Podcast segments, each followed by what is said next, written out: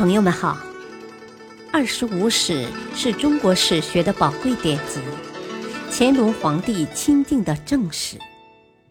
欢迎收听《二十五史珍藏版》，主编朱学勤，播讲汉乐。第三部《后汉书》传记第四：窦融、马援。一，窦融出生于公元前二十年，卒年五十九年，字周公，扶风平陵人，今陕西咸阳西北。窦融七世祖广国，为汉孝文帝皇后之弟，封张武侯。窦融高祖父。宣帝时，以力两千担自常山，治所在今河北原市西北，迁至平陵。窦融早年丧父，王莽居舍年间，窦融任强弩将军司马，东击翟邑，还攻怀里，因军功封为建武男。窦融的妹妹为王莽大司空王毅之妾。他住在长安城中，多与贵戚往来，交结当地豪杰，以富气仗义闻名。同时，他细心照料兄弟，家族十分和睦。王莽末年，清徐地区发生暴动，太师王匡召窦融为驻军，一道东征。更始称帝，窦融又随王毅。与光武诸军战于昆阳，败归长安。汉军长驱入关，王毅推荐窦融，拜波水将军，赏黄金千金，率军守新丰。王莽败，窦融率军降于更始大司马赵蒙。赵蒙以窦融为校尉，对他颇为器重，建窦融为巨鹿太守。窦融见更始政权刚刚建立，关东地区尚未平定，不愿出关任职。而他高祖父曾为张掖太守，从祖父为护羌校尉，堂弟为武威太守，累世在河西做官，熟悉河西的风土民情，所以他私下对其兄弟们说：“天下安危尚未可知。”河西殷实富足，聚河为险。张掖蜀国精兵万骑，一旦发生变故，断绝河津，足以自守。这是能够保全家族的安全之处啊！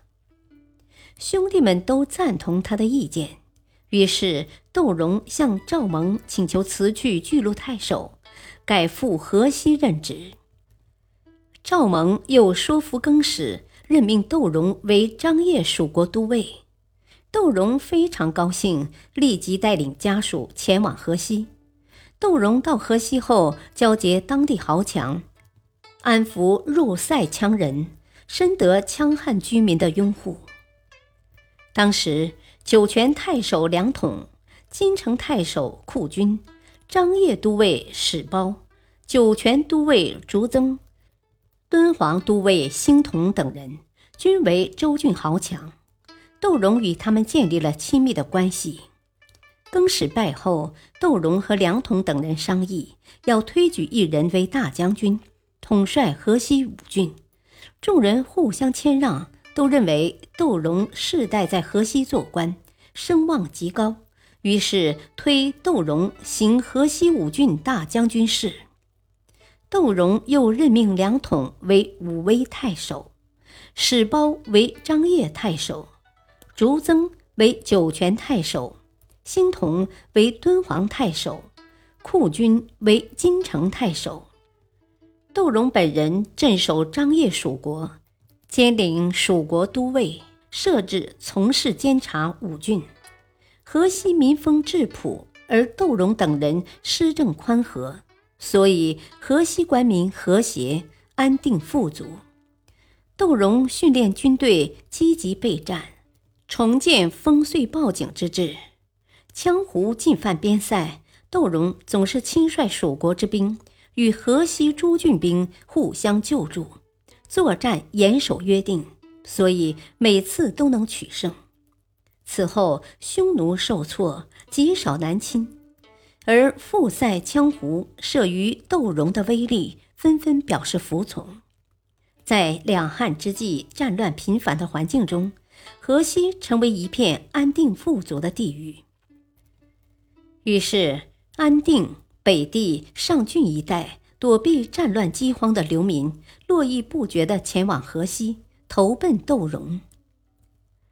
东汉建国后，由于河西与河北相距遥远，所以窦融未能直接同光武联系。陇右的韦敖改从东汉的建武年号，窦融也跟随韦敖接受东汉正朔。韦敖则对窦融等人都授予将军印绶。然而，韦敖并未打算真正归附光武帝。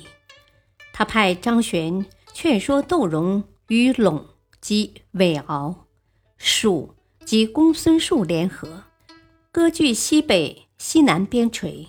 窦融召集诸郡太守及河西豪杰商议此事，众人意见不一。一些人认为汉家气数未尽，刘秀之名又见于屠谶。更重要的是，东汉方面的土地最广阔，兵力最强大。号令也最严明，只有刘秀能够担当统一大业。窦融通过慎重考虑，最终决定归附东汉。他于建武五年（公元二十九年夏），遣其长史刘军赴洛阳，带去窦融的信件，并向光武帝奉献马匹。此前，光武帝听说河西未受战乱侵扰。其地与陇、蜀邻接，常想联合河西与韦敖、公孙述对抗。光武帝亦派使者给窦融捎信，在途中与刘军相遇，遂和刘军一同返回洛阳。光武帝见到刘军非常高兴，他在给窦融的喜书中指出，此时东汉与公孙述相争，窦融的作用举足轻重。光武帝赐给窦融黄金两百斤，并授予凉州牧之职。光武帝喜书传至河西，河西颇为惊异，以为天子可以明察万里之外。窦融再次致信光武帝，申明其为汉室外戚的身份，表示效忠东汉，摒弃割据主张。光武帝回信，对窦氏大加安抚。窦融了解到光武帝的意图，便致信韦敖，指出凉州地势偏狭，难于自立。一旦背叛东汉，就只能依附公孙述或卢方。卢方乃安定三水人，诈称汉武帝曾孙刘文博，当时被匈奴立为汉帝，引匈奴骑兵骚扰凉州，实际为匈奴的傀儡。窦融在信中谴责韦敖，一方面把儿子送往洛阳作为人质，另一方面又图谋叛离东汉，将妻子陷于死地，劝韦敖改弦更张，重新归顺东汉。韦敖不听劝阻，窦融便与河西五郡太守整军备战，并上书光武帝，约定日期共击韦敖。光武帝对窦融深为赞赏，赐其《外戚图》及《史记》中的武宗世家、外戚世家、魏齐侯列传，并下诏追溯与窦融的亲属关系，对窦融谴责韦敖之举表示嘉奖。又指出京师有关窦融的各种流言，实为韦敖离间之计，表示东汉。在关东平定之后，将大举向关陇出兵，希望窦融能够配合。窦融接到光武帝的诏书，立即与河西诸郡太守率军进驻京城。感谢收听。下期播讲二，敬请收听，再会。